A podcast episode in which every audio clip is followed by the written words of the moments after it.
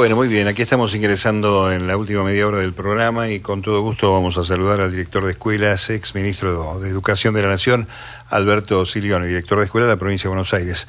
Alberto, ¿cómo va? Mario Giorgi aquí en la radio pública. Buenas ¿Qué tal, Mario? ¿Cómo le va? Bien, muy bien. Bueno, este, muchas cosas para hablar. Eh, algunas de ellas tienen que ver con la gestión este, política este, y no hay que temer hablar de la educación con la política porque las políticas que ha desarrollado el gobierno de la provincia de Buenos Aires en materia educativa son un contraste notable con el periodo que gobernó Vidal, ¿no? Y la verdad que sí, la verdad que es una realidad objetiva. A mí me gusta en esta época en donde el idioma resiste todo y cualquiera puede opinar, hablar con, con objetividades.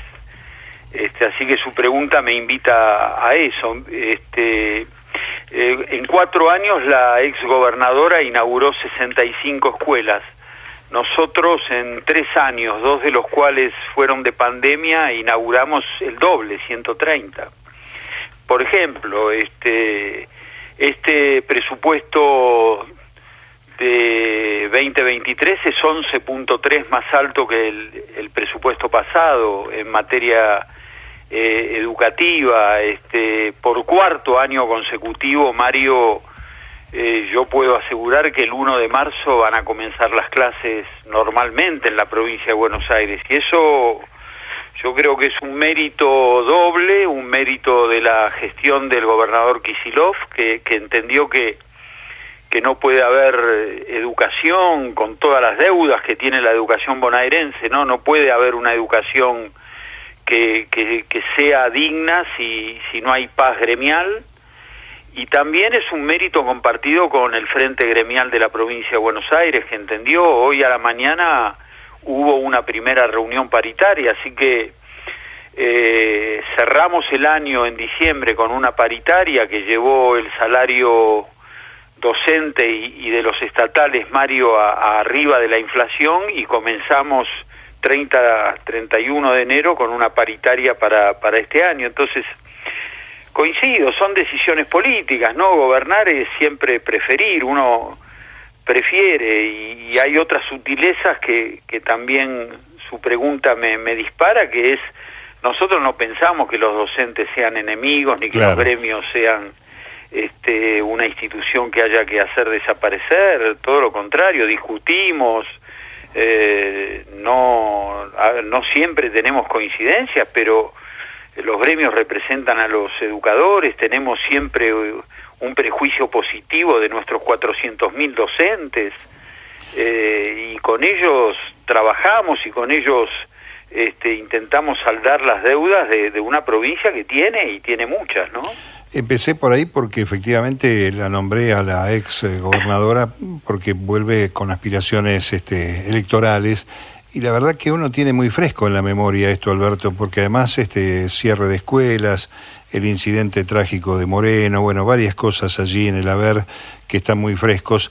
Y este, el contraste es esta cita este, bien hallada, 31 de enero, en el marco de la negociación con los gremios docentes, que es un dato no menor, ¿no? Este, arrancar el año eh, debatiendo, intercambiando, bueno, arrimando posiciones, pero gestionando, ¿no? Sí, yo creo que, es lícita toda pretensión política, electoral, está bien que, que la gente juegue en democracia, pero también me parece, Mario, que en una época yo arrancaba por ahí porque en algún sentido es una preocupación, ¿no? Eh, cualquiera puede decir cualquier cosa y, el idioma es tan vasto que cualquiera puede argumentar. Bueno, para nosotros contra las argumentaciones, muchas de ellas vacías, están los hechos. Y estos hechos son incontrastables. Usted dice, este, algunas escuelas cerradas, 33 jardines rurales cerrados. Increíble. Y un intento de cerrar escuelas de islas que no, no prosperó por la resistencia de las comunidades isleñas. Entonces, eso es objetivo, este, la verdad que no, no es la opinión de un ministro interesado políticamente, es objetivo, es lo que ha ocurrido.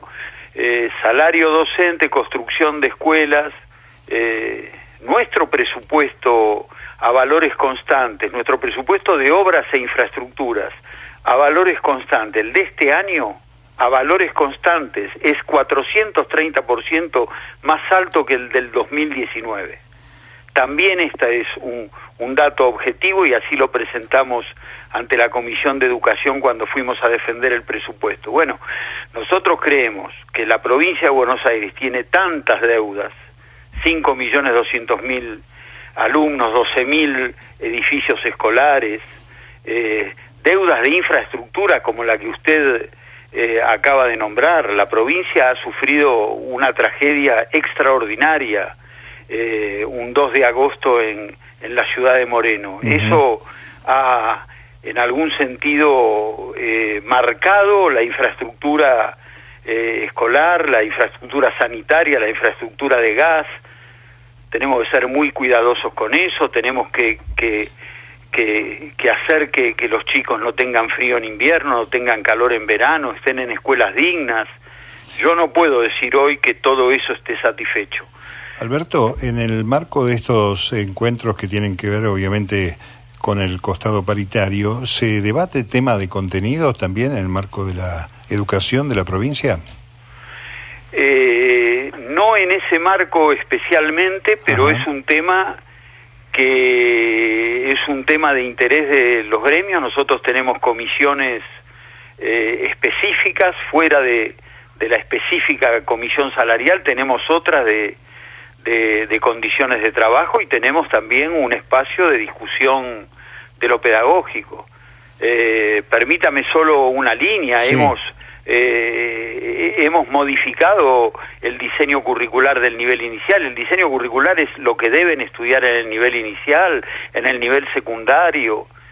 Eh, estamos incrementando por, por la, el auxilio que tenemos del gobierno nacional eh, las horas en, muchísimas escuelas de nivel primario en la provincia, estamos renovando ocho profesorados de, educación superior, está bien su pregunta, porque no es solo ladrillos la educación, la política a veces eh, es más fácil transmitir los ladrillos y las computadoras porque es más más fácil de comunicar. Ahora, también hay que mejorar los, los contenidos, las, eh, la institucionalidad de las escuelas, bueno, en eso también estamos haciendo un trabajo bastante arduo. Bueno, adelantándonos un poco, este, creo que un poco más de un mes, el primero de marzo y hasta el 26 de diciembre del ciclo lectivo bonaerense. Sí, no van, eh, algunos sectores eh, han criticado esa fecha y, tienen razón porque nosotros no decimos que el 26 de diciembre hay clase. Cuando cuando uno hace un calendario de 190 días, es un calendario escolar de 190 días. Claro. Las clases para aquellos que no tienen